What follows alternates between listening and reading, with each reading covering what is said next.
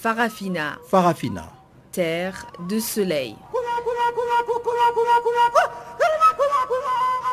Farafina. Farafina. Un magazine d'infos africaine.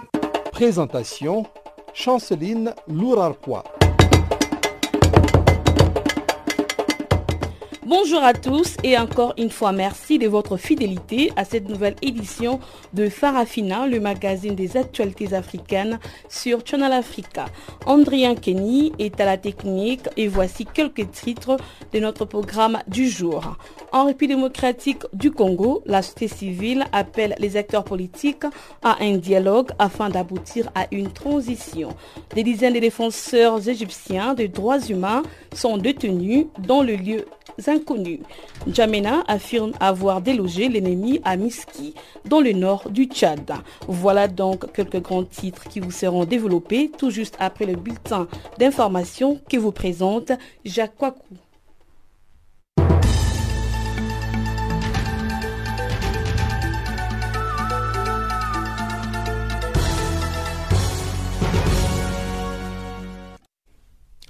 Merci Chanceline. Bonjour à tous. Commençons par le sommet de l'Union africaine à Addis Abeba qui s'est tenu ce week-end dernier.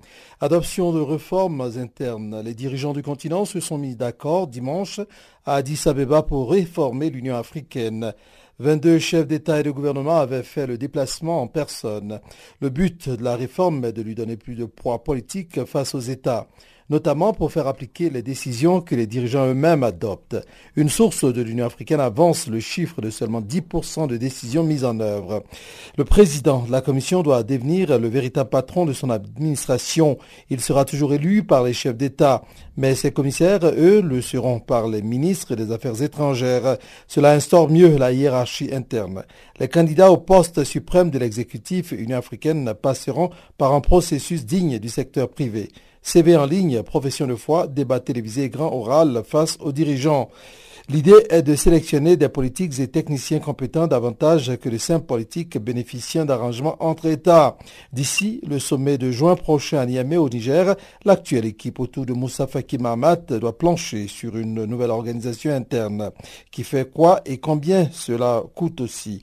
Car l'institution continentale cherche également à moins et mieux dépenser. En RDC, une équipe de l'OMS évacuée de Béni pour des raisons de sécurité.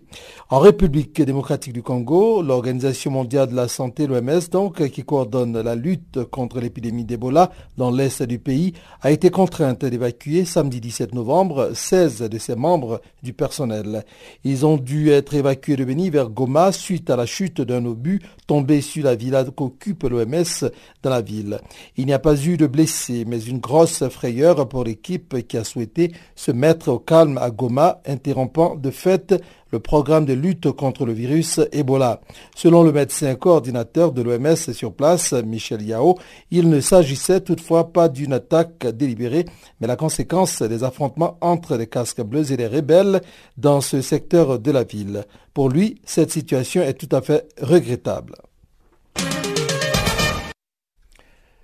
pays, c'est autour de la défense de Charles Blé Goudet. Ce lundi, les avocats de Charles Blé Goudet ont la parole. Et ce lundi matin, la défense a remis en question la crédibilité d'un témoin clé du procureur. Il y a quelques mois, le procureur avait appelé à la barre un témoin de l'intérieur et qui se présentait lui-même comme un commandant du JPP, le groupement patriotique pour la paix. Le but du procureur était de montrer l'emprise de Charles Blégoudet sur plusieurs milices au moment de la crise. Mais sur le fond, la défense estime que ce témoin apporte plus de confusion que toute autre chose. Ses propos sont contradictoires et plusieurs preuves utilisées par le procureur pour rendre ces témoins fiables ne sont pas signées ou datées. Pour la défense, tout ceci n'a donc pas de valeur juridique. Impossible de prouver dans quelle mesure les forces de défense et de sécurité, les FTS donc, recrutaient et formaient les jeunes appartenant à, différentes milices pour les intégrer dans ses rangs. Tout au long de cette audience, Charles Blégoudet écoute attentivement ses avocats, tout comme l'ensemble du tribunal où règne une ambiance plutôt studieuse ce lundi. Ces audiences sont importantes pour la défense, tout comme la diaspora qui continue de se mobiliser pour suivre le procès. Il s'agit surtout de militants. Il y a parmi eux de nombreux représentants du Front populaire ivoirien FPI en Europe, mais aussi d'anciens acteurs de la crise qui vivent en exil depuis 2011. Au Niger, euh, parle d'une nouvelle attaque djihadiste à la frontière avec le Burkina Faso. Au Niger, donc, des hommes armés roulant en moto ont attaqué un poste de gendarmerie à la sortie sud de la bourgade de Makalondi. C'est le dernier poste de gendarme à une dizaine de kilomètres de la frontière burkinabé qui a été attaqué samedi au crépuscule. Les six gendarmes qui gardaient le pont bascule et le péage routier non loin de la bourgade de Kanchari ont été surpris par un groupe d'assaillants non identifiés venus à moto. Le bilan de l'attaque est de deux gendarmes tués, un blessé, un porté disparu et deux rescapés. Sitôt l'alerte donnée, les premiers renforts sont arrivés nuitamment sur zone. Selon plusieurs sources jointes au téléphone, l'attaque terroriste n'a duré que quelques minutes. Les assaillants se sont ensuite retirés en direction du sud-ouest vers la frontière toute proche du Burkina Faso. Depuis quelques jours, les forces armées nigériennes mènent des opérations par terre et par air contre les djihadistes dans le parc national du Selon des sources sécuritaires, plusieurs cellules terroristes ont été démantelées et les opérations de ratissage se poursuivent. D'autres sources précisent que les djihadistes cherchent par tous les moyens à se procurer des armes. L'ouverture de ce nouveau front dans le sud-ouest, en pays gourma, préoccupe beaucoup Niamey. Il y a un peu plus d'un mois, un prêtre italien qui séjournait depuis 11 ans dans cette zone a été enlevé à Bamawanga. Nous sommes toujours sans nouvelles de lui. Terminons par le Mali, un ancien officier du MOC assassiné en pleine rue à Tombouctou. Un ex-combattant officier du MOC, entendait mécanisme opérationnel de coordination, a été tué dimanche 18 novembre à Tombouctou, non loin de son domicile. Moulay Touami est un ex-combattant du mouvement arabe de l'Azawad, composante d'une plateforme de groupes armés proche de Bamako. À Tombouctou, il portait le grade de lieutenant au sein de l'unité mixte formée notamment de soldats maliens et d'anciens rebelles. Cette structure, connue sous le nom de MOC, mécanisme opérationnel de coordination, ambitionne de créer des relations de confiance entre belligérants d'hier. Ce dimanche, c'est au cœur de la ville de Tombouctou que des individus armés de présumés terroristes l'ont dans un premier temps suivi en voiture. Arrivés non loin de son domicile, ils ont tiré à bout portant sur lui, selon des témoins, avant de repartir sans être inquiétés. L'assassinat a créé un vif émoi dans la cité des 33 dans la cité des 333 saints où se déroulent en ce moment, mieux qu'ailleurs dans le nord, des opérations de DDR, c'est-à-dire de désarmement, démobilisation et réinsertion. Cet assassinat, c'est pour décourager le retour de la paix, confie par téléphone un responsable du gouvernorat de Tombouctou. En, septembre dernier, c'est le chef de mission de la coordination des mouvements de l'Azawad, CMA, au sein du MOC qui avait été assassiné.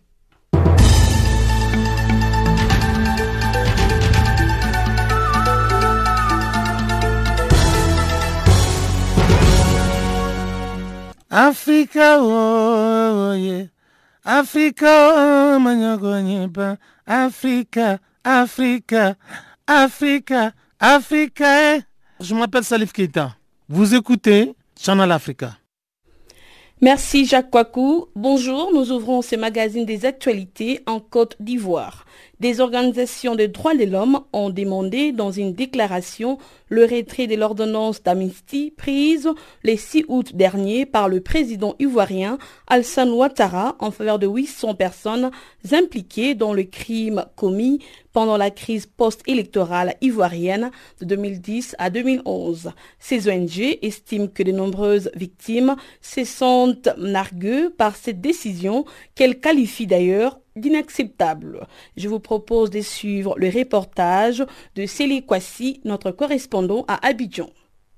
Dans son adresse à la nation le 6 août dernier, à la veille du 58e anniversaire de l'indépendance de la Côte d'Ivoire, le président ivoirien Alassane Ouattara a annoncé avoir signé une ordonnance portant amnistie générale pour 800 personnes condamnées ou en détention impliquées dans la crise post-électorale ivoirienne de 2010-2011, dont l'épouse de l'ex-chef d'État ivoirien Simone Babo.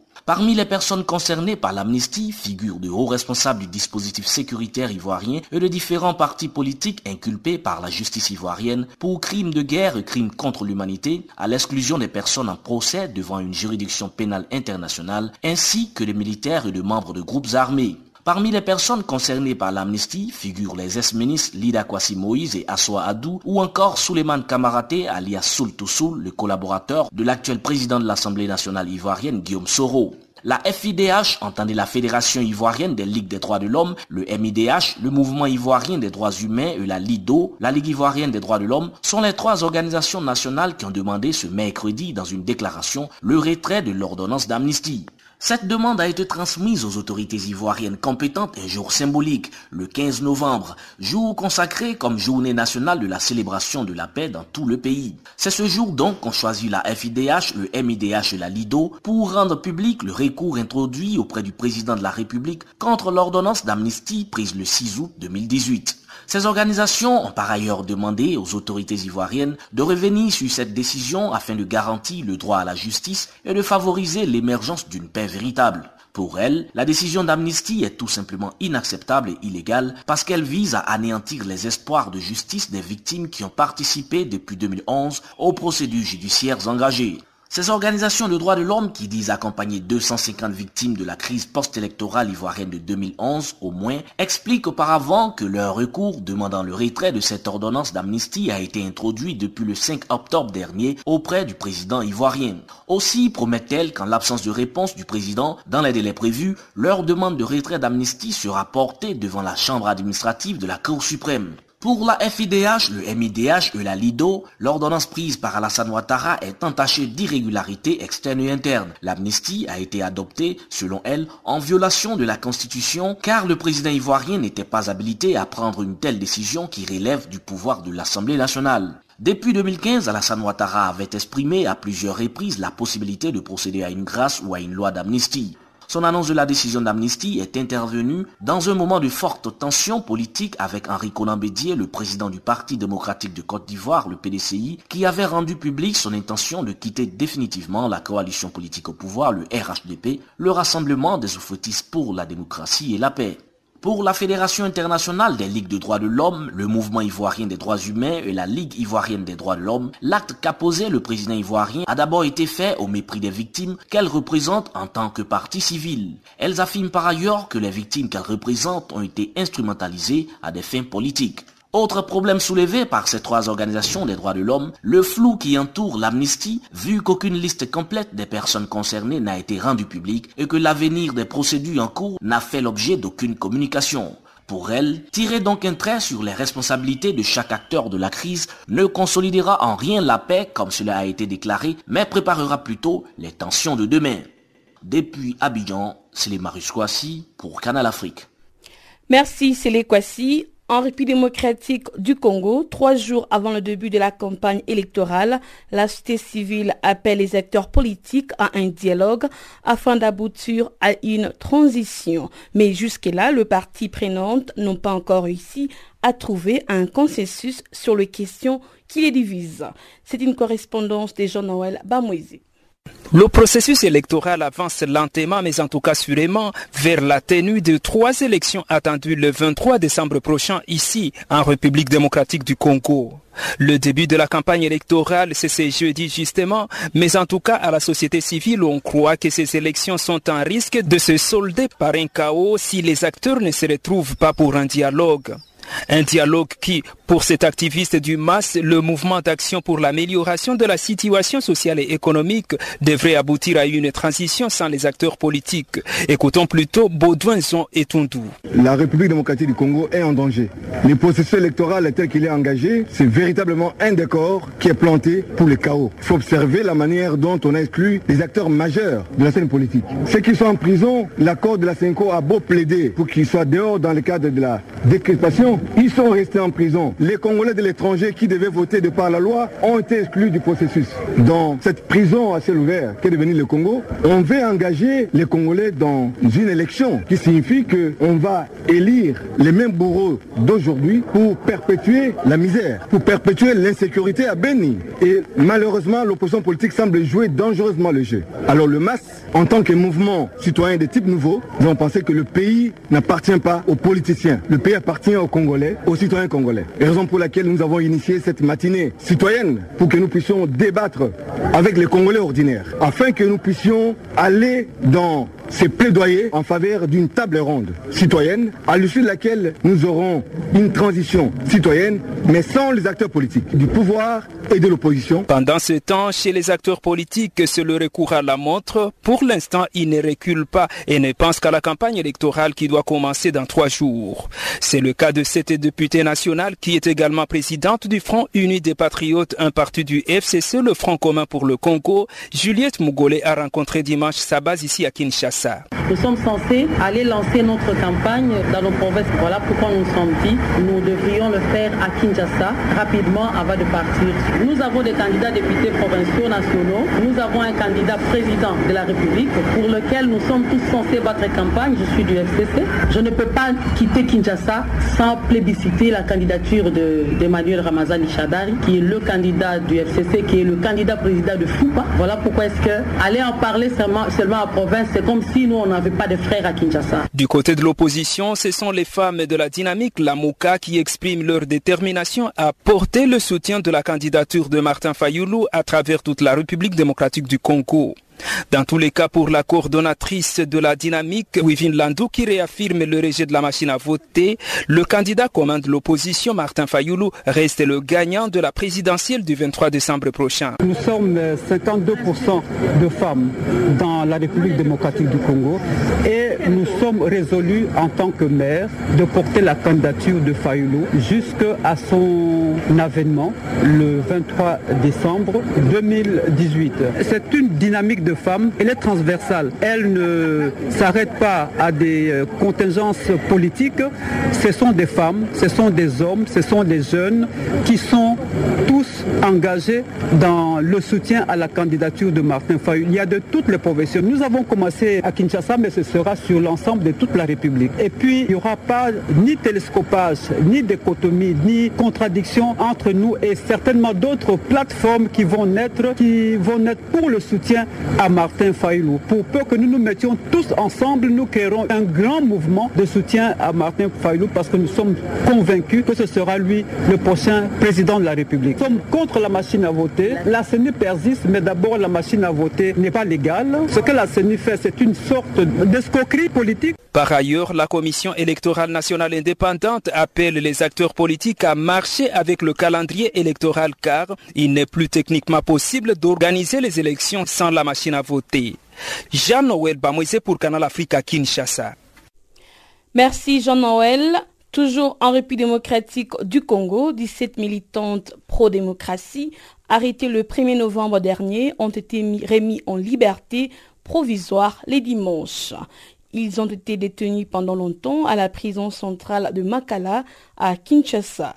Diamena Lema Matundu, activiste et vice-coordonnateur général adjoint d'un mouvement citoyen dénommé Des vrais Congolais debout, remercie toutes les organisations qui se sont impliquées. Quant à lui, ces militants ne faisaient que la campagne de la conscientisation. Nous pouvons dire que nous pouvons seulement remercier toutes les organisations qui se sont impliquées euh, pour ce travail de pression d'un gouvernement euh, d'un régime sanguinaire. Ces activistes n'étaient qu'en train de conduire une campagne de la conscientisation de ce qu'ils ont fait pour essayer de réduire euh, le peuple congolais dans un état euh, animal. Donc, ils ne faisaient que faire une, campagne de, remontée et de la conscientisation d'un peuple congolais clochardisé c'est 1er novembre, comme vous avez dit là. Et c'était sur euh, le marché populaire de Kinshasa, Gambela. Semble-t-il qu'ils sont poursuivis pour trouble à l'ordre public et désobéissance civile. Tenez-vous cet argument? Quand vous dites euh, poursuivi pour troubler de l'ordre public, quand on parle de trouble de l'ordre public, qui trouble réellement l'ordre public, quand on est en train, on, on, on réduit la population dans un état d'animal. Et d'ailleurs, ils, plaidaient pour ce peuple-là. Ils sont allés là-bas, madame, les vidéos sont là. Ils n'ont rien trouvé, ils sont allés, ils faisaient que la campagne de la conscientisation. Donc que les gens puissent revenir à la raison. Et nous avons appris que leurs conditions de détention étaient inhabituelles. Avez-vous des recommandations à faire aux membres du gouvernement? Tout d'abord, euh, le processus judiciaire n'était pas bien suivi, n'était pas suivi du tout. Les procédures de détention, tout d'abord des Makala, tout est achetable pour faire tout un cahier de recommandations. Donc, tout est inhumain. Tout ce qui sont, ont subi jusqu'à la dernière minute, c'est inhumain. Ce sont des habits des droits de l'homme. Qu'en est-il de leur état de santé en ce moment? Il y a euh, des activistes que, que leur, leur, état de santé sont encore euh, trop précaires. Donc je parle tout d'abord de, euh, de, notre sœur Rose Kabbalah. Puis encore un autre, son état de santé aussi est, est déplorable. Donc il y a des qui sont dans leur état, leur état de santé est devenu vraiment quoi, critique. Vous dites Donc, que... il faut, oui. Vous dites que tout ce qu'ils ont subi est inhumain. Mais quelles sont Ouais. vos suggestions, vous, en tant qu'activiste En tant qu'activiste, la suggestion est qu'on ramène un état de droit au Congo, que, que la justice soit égale à tous citoyens. Donc euh, il faut ramener un état de droit du peuple congolais, congolais. Vous êtes sur Farafina. Au Tchad, la Convention de défense des droits de l'homme exige la libération de 11 étudiants de l'université de N'Djamena détenus depuis le 10 octobre dernier à la suite d'une bagarre. Ces étudiants étaient sous les coups d'un mandat d'arrêt pour tentative d'assassinat d'un leader estudiantin ainsi que pour obstruction à la semaine de la citoyenneté initiée par les couples présidentiels. Suivons les explications avec Mamad Nour, le secrétaire général de la Convention tchadienne de défense des droits de l'homme. Il est au micro de Guillaume Kabissoso. Et leur arrestation est d'autant plus arbitraire qu'ils n'ont été assistés par euh, aucun avocat et ils n'ont pas été entendus. Et donc, euh, ils les ont gardés comme ça, en détention préventive. Et vous voyez les, les- les conséquences, parce qu'eux, ils doivent passer les examens. Et là, on les retrouve arbitrairement, je vais dire. Oui, ça fait quand même un mois depuis leur arrestation le 10 octobre dernier. Est-ce qu'ils sont déjà passés devant les juges? Non, ils, ils n'ont pas passé devant le juge. Nous avons intervenu et on nous a promis qu'il il passera aujourd'hui. Or, aujourd'hui même, il n'y a eu aucune réaction. Pendant ce temps, les, les autres camarades euh, continuent à, à passer les examens, les travaux, les, les travaux et autres. Vous savez que s'ils ne passent pas ces épreuves-là, ils risquent de passer une année blanche.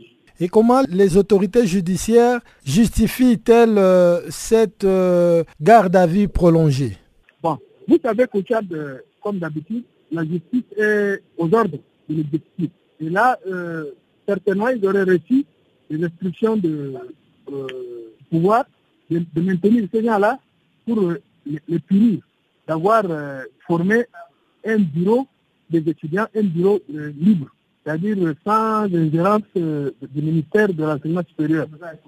Parce que, figurez-vous que le, pouvoir public cherche toujours par le biais du ministère de, euh, de l'enseignement supérieur à contrôler tous les bureaux des étudiants. Et là, ils, avaient installé un certain nombre de bureaux déjà qui, qui, qui, qui, qui, étaient à leur dévotion. Bon, cette fois-ci, voyant que leurs intérêts ne sont pas toujours défendus par euh, les membres du bureau installé par le pouvoir, ils ont décidé d'installer en toute liberté leur propre euh, bureau. Et c'est ça qui leur a causé euh, cette arrestation. Parce qu'ils avaient été euh, attaqués par les, autres membres de- des autres bureaux qui étaient à la dévotion du pouvoir. Il y a eu altercation, bon, il y a eu risque entre eux, et voilà qu'il y a eu même un, un blessé. Bon, mais là, c'est juste un problème entre étudiants. On n'aurait pas dû les prendre et les maintenir aussi longtemps. Mais dans votre communiqué, vous exigez leur libération alors euh, qu'ils ne sont pas encore jugés. Ne serait-il pas bon que dans ces communiqués, vous puissiez plutôt pousser les gouvernements à les juger avant de les libérer ou pas? Bon, euh, les juger, en fait, nous, estimons qu'il n'y a pas matière à, jugement. Maintenant, s'ils veulent les juger, ils n'ont qu'à les, juger très rapidement.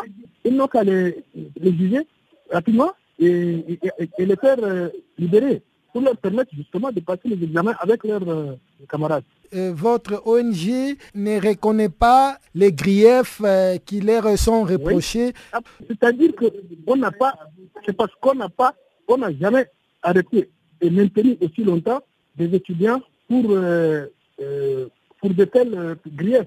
il y a eu des, altercations entre étudiants, il y a eu des blessés. Mais ça ne va jamais au-delà d'une garde à vue et puis euh, remontrer et on les libère. Mais là, cette fois-ci, c'est parce qu'ils ne veulent pas obéir aux injonctions et, autres manœuvres du, pouvoir public qu'eux, ils ont été arrêtés. On veut les punir pour, pour les obliger à entrer dans le rang. C'est exactement ça. Vous venez de suivre Mamad Nour, le secrétaire général de la Convention tchadienne de défense des droits de l'homme, interrogé par Guillaume Kabissoso. Restant toujours au Tchad, la télévision d'État a rapporté dimanche que l'armée avait vaincu les forces ennemies à Miski dans les Depuis plusieurs jours, cette zone désertique frontalière de la Libye et du Niger connaît des tensions accrues entre l'armée tchadienne et un comité auto-proclamé d'autodéfense. Barthélémy Nguessan nous en parle plus. Le ministre tchadien de la Défense a affirmé samedi que l'armée avait délogé et dégagé l'ennemi à Miski dans le Tibesti, une région du nord du Tchad. La télévision d'État a rapporté l'information ce dimanche. Le média public a indiqué que le ministre, le général Daoud Yaya, a fait cette déclaration devant des troupes lors d'une visite dans le nord du pays qui est en proie à des tensions accrues. Le ministre tchadien a appelé la population du Miski à collaborer avec l'armée. Depuis environ trois mois, le nord du Tchad est le théâtre de combats fréquents entre groupes armés et ces derniers jours, des violences ont éclaté particulièrement dans la zone désertique et montagneuse du Tibesti, située au nord-ouest du pays. La zone frontalière de la Libye et du Niger. En août dernier, des rebelles tchadiens ont attaqué depuis la Libye la localité orifère de Kouri-Bougoudi. Dans cette même région, l'armée tchadienne avait alors répondu par une riposte musclée. À Miski, des combats opposent depuis plusieurs jours l'armée tchadienne à un comité autoproclamé d'autodéfense composé d'habitants du massif du Tibesti. Ce comité a été créé début novembre dans la circonscription de Yebibou. Il s'agit d'un groupe qui proteste contre l'opération punitive de l'armée tchadienne dans la zone de Miski. Le comité local d'autodéfense ambitionne de déloger l'armée tchadienne par la force. Son porte-parole Mouli Sougui, l'ex-sous-préfet de Yebibou, a dénoncé un embargo sur Miski.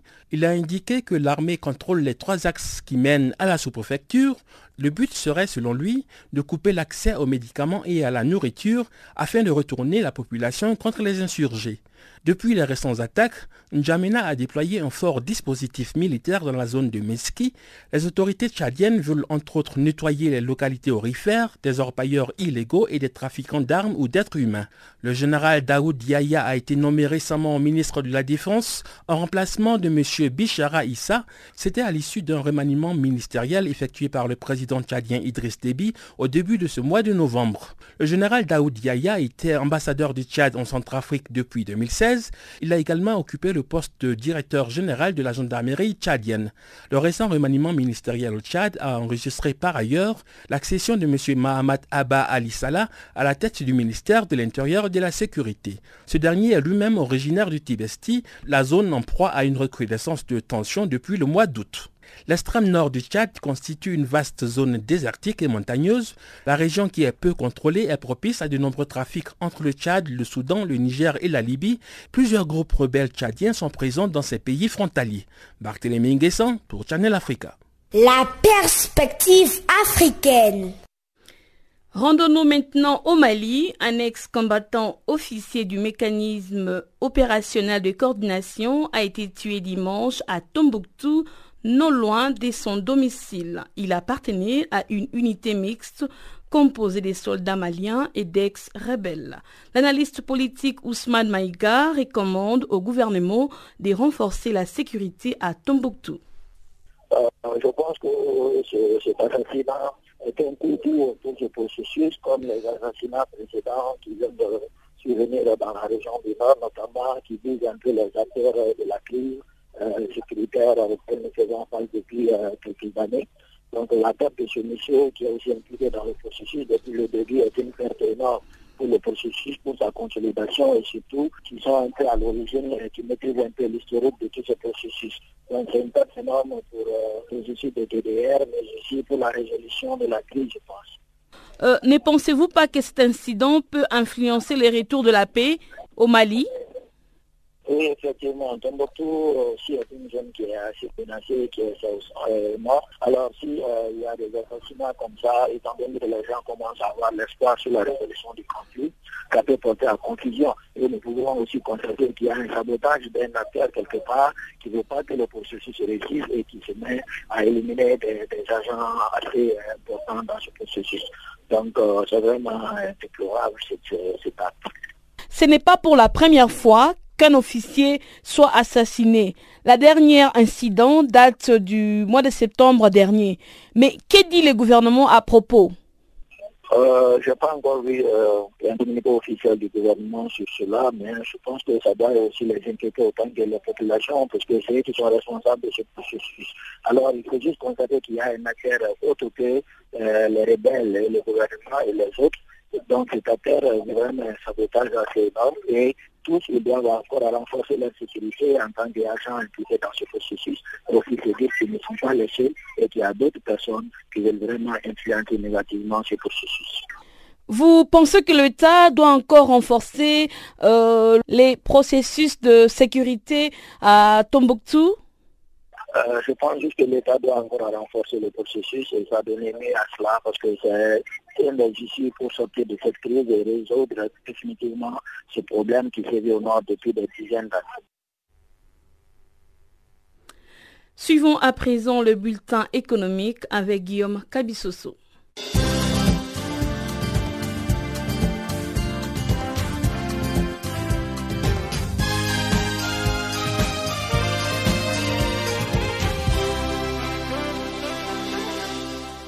Bonjour à tous et surtout bienvenue à ces bulletins des informations économiques l'Union africaine a décidé d'infliger des sanctions aux États membres qui ne respectent pas leurs engagements financiers. Lors d'une conférence de presse dimanche à l'issue du 11e sommet extraordinaire des chefs d'État et des gouvernements de l'Union africaine, Moussa Faki, président de la Commission de l'Union africaine, a déclaré que jusqu'à présent, seuls 50% du montant attendu de contribution des États membres était effectif. Comment voulez-vous qu'une commission mette en œuvre son programme annuel alors qu'à la fin de l'année budgétaire, elle ne représente que 50% des contributions, s'est-il interrogé.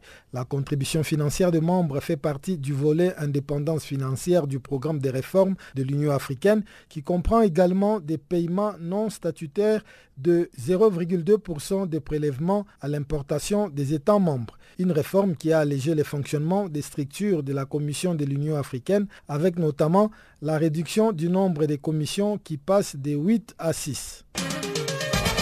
La Banque mondiale va relancer son programme d'aide de 300 millions de dollars en faveur de l'éducation en Tanzanie. Les programmes de financement devant permettre la construction des salles de classe, d'auberges, de laboratoires et d'installations d'enseignement, entre autres, avaient été suspendus la semaine dernière par la banque. Cette suspension avait été motivée par la récente relance de la part du gouvernement tanzanien d'une politique visant à interdire l'accès à l'école des jeunes filles ayant contracté une grossesse. Notons que les dix programmes de financement doivent encore être soumis à l'approbation du conseil d'administration de la banque. Pour rappel, les récentes actions et déclarations du gouvernement du président John Magufuli en matière des droits de l'homme avaient soulevé les inquiétudes de plusieurs bailleurs des fonds internationaux. Selon des statistiques du Centre des formalités des entreprises, près de 10 000 nouvelles entreprises ont été créées cette année au Togo. Ces chiffres démontrent à suffisance l'engouement des Togolais pour l'entrepreneuriat face au manque d'emploi. D'après ces statistiques, 1281 nouvelles entreprises ont vu le jour seulement en octobre 2018. Ces chiffres représentent une hausse de 65,7% par rapport au mois de septembre où le nombre d'entreprises créées avait atteint son plus bas niveau depuis janvier. De janvier à octobre 2018, 9240 nouvelles entreprises se sont formalisées contre 7243 la même période l'année dernière. En glissement annuel, ces taux représentent une hausse de 27,5%. Sur les 9 premiers mois de cette année, 80,39% des entreprises créées, soit en tout 7429 enseignes, appartiennent à des Togolais et sont en hausse de 55% comparativement à la même période l'an dernier où les nationaux n'avaient lancé que 4769 nouvelles entreprises. Selon les derniers rapports Doing Business de la Banque mondiale, le Togo est l'un des pays les plus réformateurs dans le monde. Plusieurs réformes allant dans le sens de l'amélioration du climat des affaires ont en effet été réalisées par les autorités togolaises. Des syndicats et organisations de la société civile burkinabé ont appelé samedi à une grève générale et une journée de protestation le 29 novembre prochain contre la hausse de 12% du prix des litres du carburant à la pompe. Cette manifestation vise à obtenir notamment l'annulation de la hausse du prix de l'essence et un audit indépendant de la Société nationale burkinabé des hydrocarbures et la Société nationale burkinabé de l'électricité impliquant les structures de lutte contre la corruption. Depuis le 9 novembre dernier, le prix du litre de l'essence et du gasoil a connu une hausse de 75 francs CFA, soit une majoration de 12%. Les syndicats exigent aussi l'arrêt des atteintes aux libertés démocratiques et syndicales et le retrait de l'avant-projet de loi organique adopté par les conseils des ministres qui prévoit de graves restrictions aux droits de grève et la remise en cause des acquis des travailleurs. Le Rwanda et le Qatar ont annoncé avoir signé trois accords de coopération en fin de semaine. D'après les sources médiatiques des deux côtés, le premier accord signé porte sur les services aériens. À travers celui-ci, Doha et Kigali se sont engagés à accroître leurs échanges commerciaux, mais surtout à accroître leurs liaisons aériennes. Également au nom de cet accord, Rwanda Air, la compagnie aérienne nationale rwandaise, pourrait désormais desservir Doha au Moyen-Orient, région où elle est attendue dès l'année prochaine avec la desserte de la capitale israélienne Tel Aviv. Quant aux deux autres accords signés entre Doha et Kigali, les premiers concernent la promotion et la protection réciproque des investissements, alors que les seconds portent sur la coopération économique, commerciale et technique entre les deux pays. Ces signatures ont eu lieu à l'occasion d'une visite de 48 heures du président rwandais Paul Kagame au Qatar.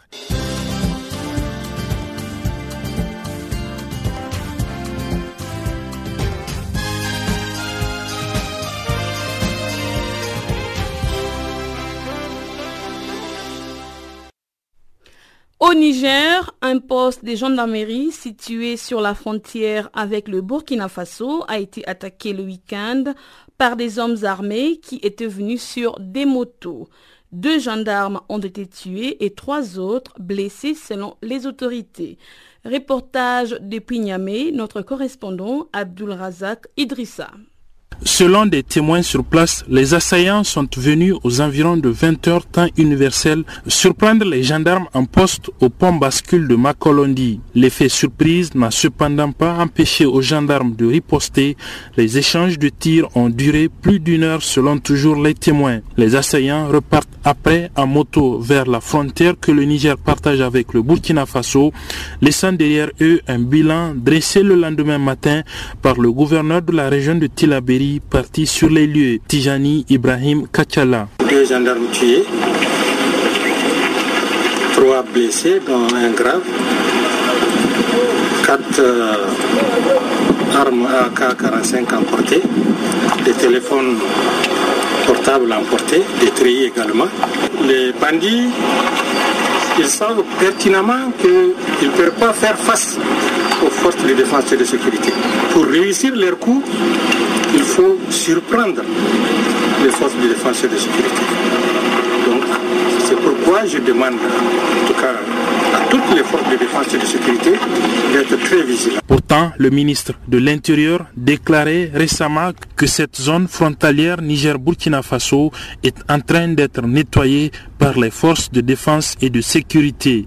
Bazoum Mohamed. L'état-major tactique basé à Torodi, qui a en charge euh, la situation à la frontière du Burkina, a déployé des forces importantes qui ont investi la forêt, tous les camps qu'il y a dedans sont en train d'être nettoyés. Les élus locaux de la zone pensent plutôt, eux, à un abandon de la zone malgré toutes les alertes. Le terrain leur est favorable parce que quand vous prenez cette bande-là, hormis la voie qui mène sur Boni où il y a une partie de l'opération Saki qui est là, tout ça là c'est vite jusqu'au Burkina.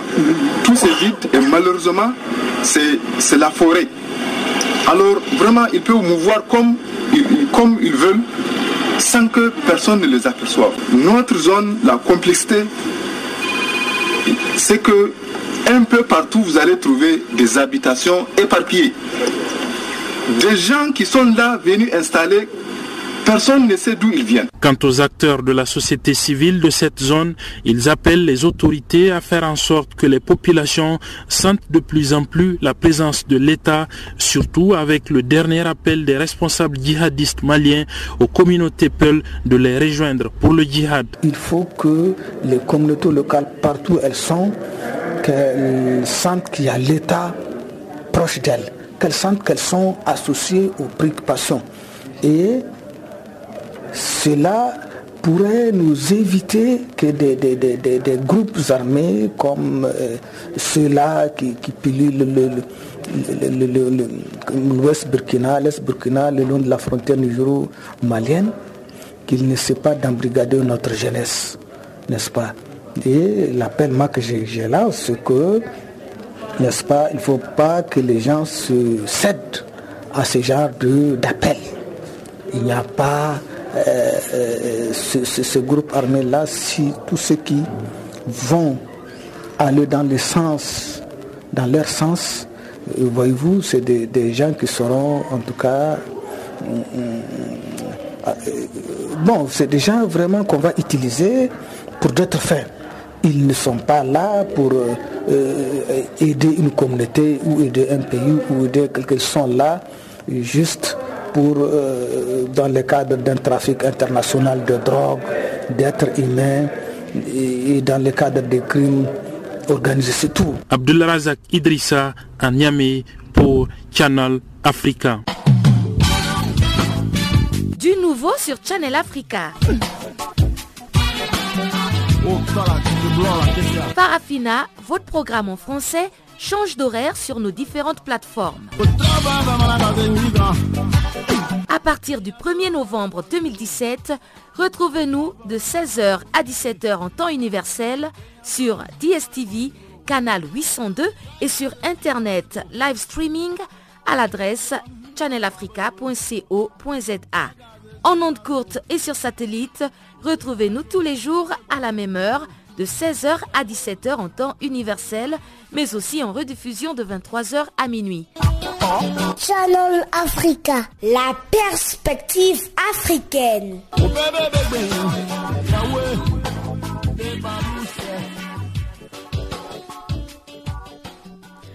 Deux résidences des équipes des ripostes contre l'épidémie des virus Ebola à Beni, au nord Kivu, en République démocratique du Congo, ont été touchées par les obus des présumés rebelles de l'ADEF.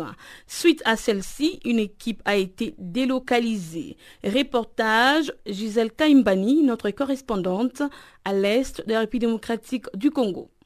Les activités de riposte contre l'épidémie du virus Ebola dans la région de Béni ont repris après quelques heures d'interruption suite à l'attaque des présumés rebelles de l'ADF à Béni samedi 17 novembre 2018, dont une des résidences de l'équipe intervenant dans la riposte a été touchée. Docteur Bate Njoloko Tambwe, directeur général de la riposte contre Ebola, confirme que tous les piliers de la riposte sont opérationnels. La nuit du 16 au 17, il y a eu des affrontements dans la ville. Et ces affrontements n'étaient pas non seulement dans la ville, mais dans la zone où nous sommes ici. C'est lié aussi les résidences euh, dans lesquelles nous sommes et les cibles MONUSCO. Pour ce qui concerne uniquement la riposte, l'impact a été plus psychologique pour nos équipes. En effet, deux de nos résidences ont été touchées par les autres. Et les collègues, pratiquement euh, ceux qui étaient dans l'une des résidences qui a été suffisamment euh, touchés par une, roquette qui a explosé dans les plafonds, Dieu merci, ça n'a touché personne puisqu'ils étaient sous abri,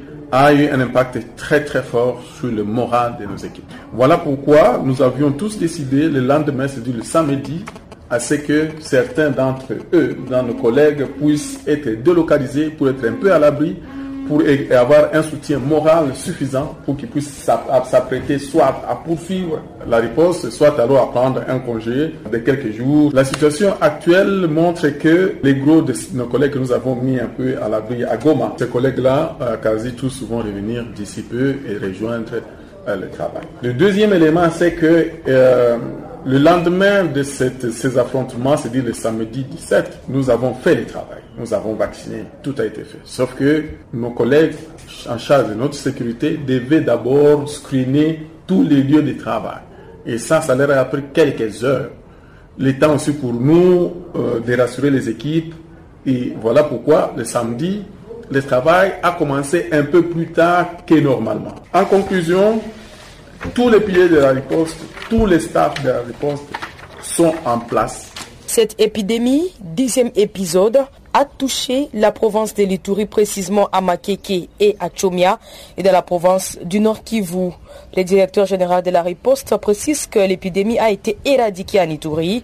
Il ajoute cependant en disant que la situation de Beni est sous contrôle, mais l'inquiétude reste pour la ville de Butembo et ses environs au Nord Kivu. La situation de Makeke et de Choma, c'est qu'il n'y a plus de cas dans ces deux sites de l'Ituri. Quant au Nord Kivu, L'épicentre de l'épidémie était à Mangina, dans la zone santé de Mabalako.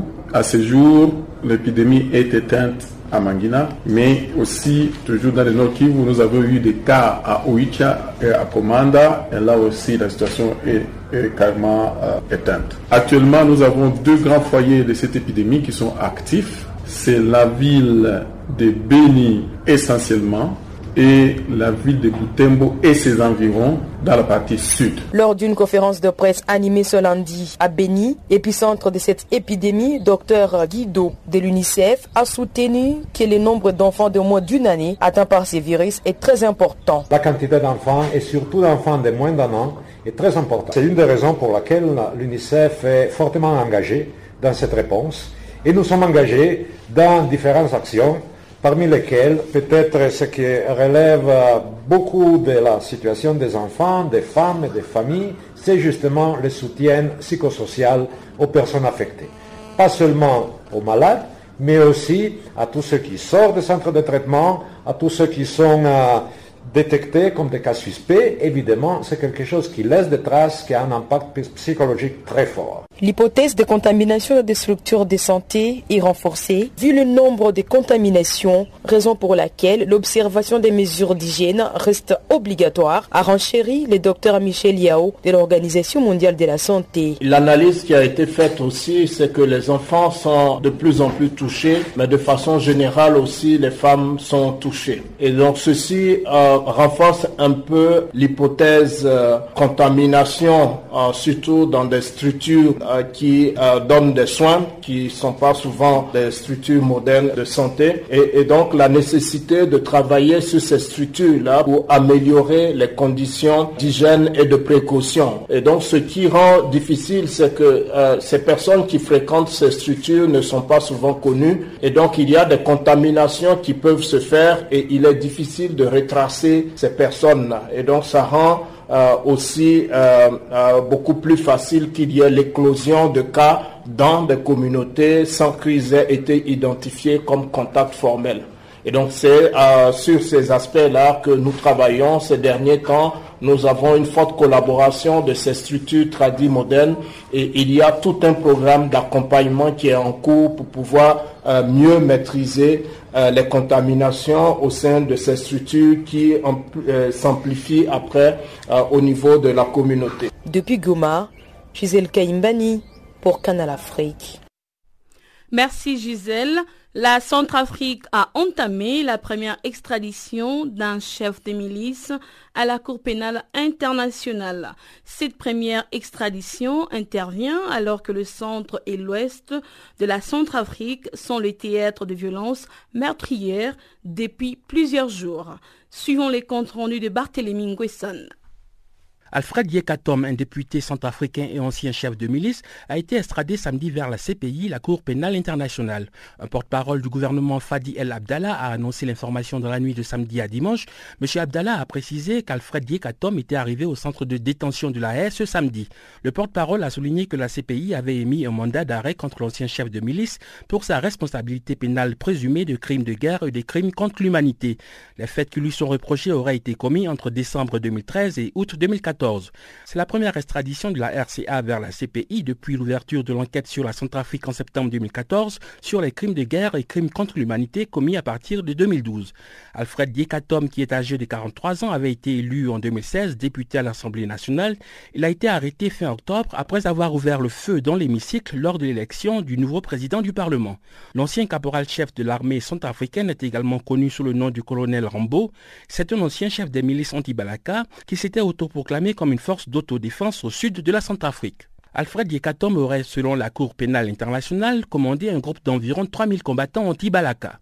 La CPI a indiqué qu'il pourrait être responsable en tant que chef militaire de meurtres, de tortures et traitements inhumains, ainsi que d'attaques intentionnelles contre la population civile. La Cour pénale internationale a de même trouvé des motifs raisonnables de croire que M. Yekatom aurait lui-même commis ou ordonné, sollicité, encouragé et facilité les crimes indiqués. Ces faits auraient été, selon la CPI, commis à Bangui, la capitale centrafricaine, ainsi que dans la préfecture de la Lobaye dans le sud du pays. M. Yekatom avait été visé en 2015 par des sanctions du Trésor américain qui le soupçonnaient d'avoir mené des campagnes d'actions contre des populations musulmanes. L'autorité américaine lui reprochait également d'avoir utilisé 153 enfants comme combattants et d'avoir par ailleurs tué des civils à Mbaïki, une localité dans le sud de la République centrafricaine. Encore en 2015, Alfred Yekatom avait aussi été placé sous sanction par l'ONU qui a émis à son encontre une interdiction de voyage et un gel de ses avoirs. Madame Fatou Bensouda, la procureure de la CPI, s'est félicitée samedi de l'extradition d'Alfred Yekatom. Elle a souligné dans un communiqué que la remise de ce suspect fait avancer la cause de la justice en République centrafricaine. Madame Bensouda a promis au peuple centrafricain de poursuivre sa quête de vérité et de justice. La Cour pénale internationale a précisé que l'audience de comparution de M. Yekatom aura lieu dans les meilleurs délais après son arrivée à la haie. Cette première extradition vers la CPI intervient alors que le centre et l'ouest de la Centrafrique sont le théâtre de violences meurtrières depuis plusieurs jours. Dans le centre, des combats entre groupes armés ont éclaté jeudi. Un rapport interne de l'ONU a indiqué vendredi que ces affrontements ont causé la mort de 37 personnes, dont deux prêtres. D'autres combats ont eu lieu le jeudi également dans la ville Alindao, au centre du pays. Les affrontements ont opposé des milices anti-Balaka à des combattants du groupe de l'UPC, l'Union pour la paix en Centrafrique. L'église catholique, le couvent et le camp des déplacés de la ville ont été brûlés et des milliers de civils ont trouvé refuge dans la brousse. Alindao a longtemps été la principale base de l'UPC, dirigée par Ali Darassa, un des principaux groupes de l'ex-coalition Seleka, qui avait renversé le régime de François Bozizé en 2013. Le vendredi dernier, un casque bleu a été tué dans l'ouest du pays. La zone où l'attaque a eu lieu s'avère être une région où sévit depuis le début de l'année le groupe armé dénommé Siriri.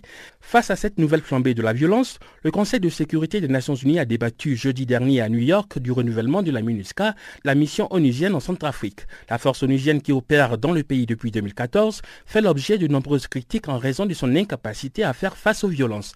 Suite à l'extradition d'Alfred Yekatom, la Fédération internationale des droits de l'homme à Bangui a réagi par la voix de Pierre Brunisso. Ce dernier a estimé que la décision du gouvernement centrafricain constitue un message fort pour les leaders des groupes armés qui pensent s'arroger une amnistie à la table des négociations. Barthélémy Nguessan pour Channel Africa. La perspective africaine. En Égypte, Human Rights Watch a appelé les autorités à dévoiler les lieux de détention d'au moins 40 personnes proches d'une ONG de défense des droits de l'homme arrêtées depuis fin octobre dernier. C'est un compte rendu de Guillaume Kabissoso. Beaucoup de ceux qui ont été arrêtés apportaient un soutien juridique et humanitaire aux familles des détenus politiques qui ont eux aussi été portés disparus après leur arrestation. C'est ce qu'indique l'ONG dans un communiqué. Human Rights Watch affirme avoir parlé à un avocat, un militant des droits de l'homme et deux militants politiques qui sont en contact direct avec les familles des personnes arrêtées depuis fin octobre. Une des sources consultées par Human Rights Watch fait état d'au moins 80 disparitions depuis fin octobre, mais seules 40 ont pu être vérifiées par l'organisation. Selon elle, les personnes arrêtées étaient proches des Egyptian Coordination for Rights and Freedom, un groupe de défense des droits de l'homme. Parmi elles figure Oda Abdelmoneim, une avocate âgée de 60 ans qui a été membre de la coalition révolutionnaire des femmes égyptiennes, un groupe proche des frères musulmans. Aïcha Karat al-Shater, la fille de l'un des chefs de la confrérie actuellement détenu, a aussi été arrêtée, tout comme son mari, l'avocat Mohamed Abou Orara. Barthélémy Nguessan vient de faire son entrée dans ses studios pour nous présenter la page des sports.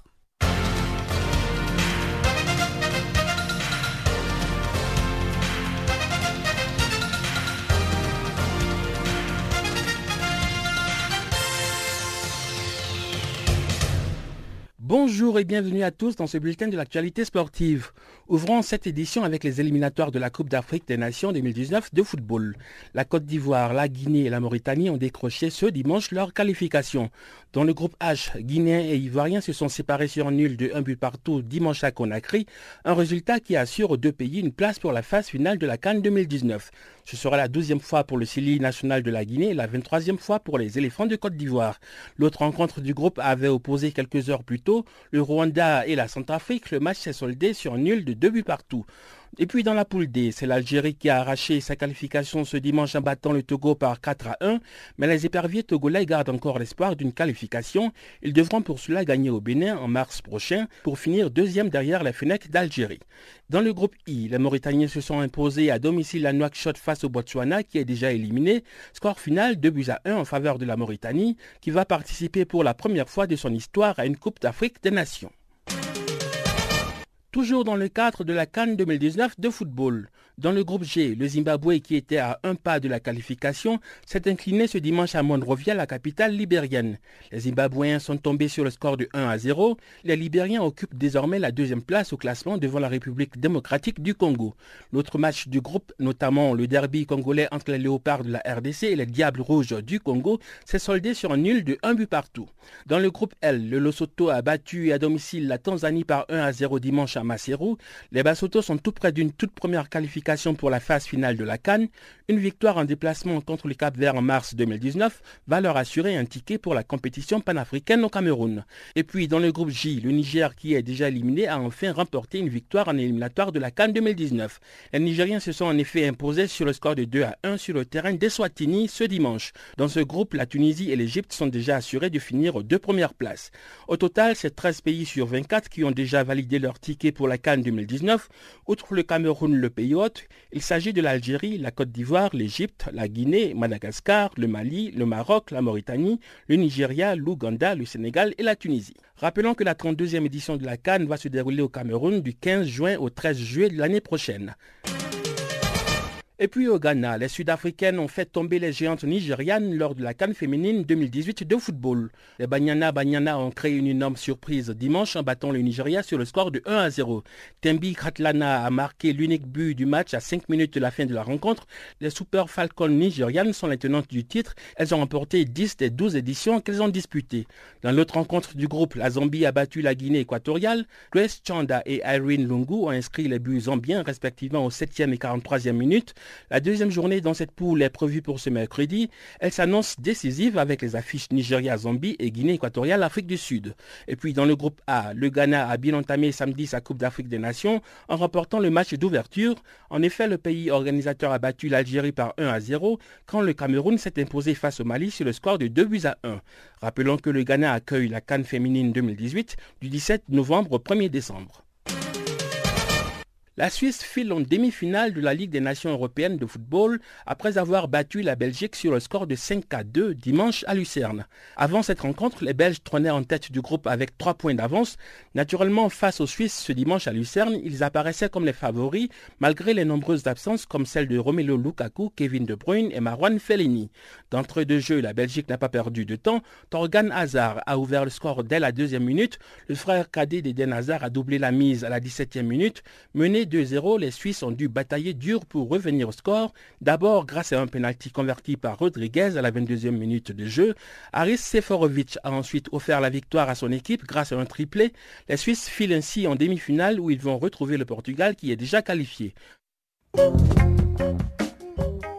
Merci de nous avoir suivis. Un remerciement particulier à nos auditeurs qui nous écoutent depuis Lubumbashi, en République démocratique du Congo, et à notre technicien Adrien Kenny. Restez connectés sur notre page Facebook Channel Africa 1 et faites-nous des tweets à Channel Africa 1. Merci et à demain.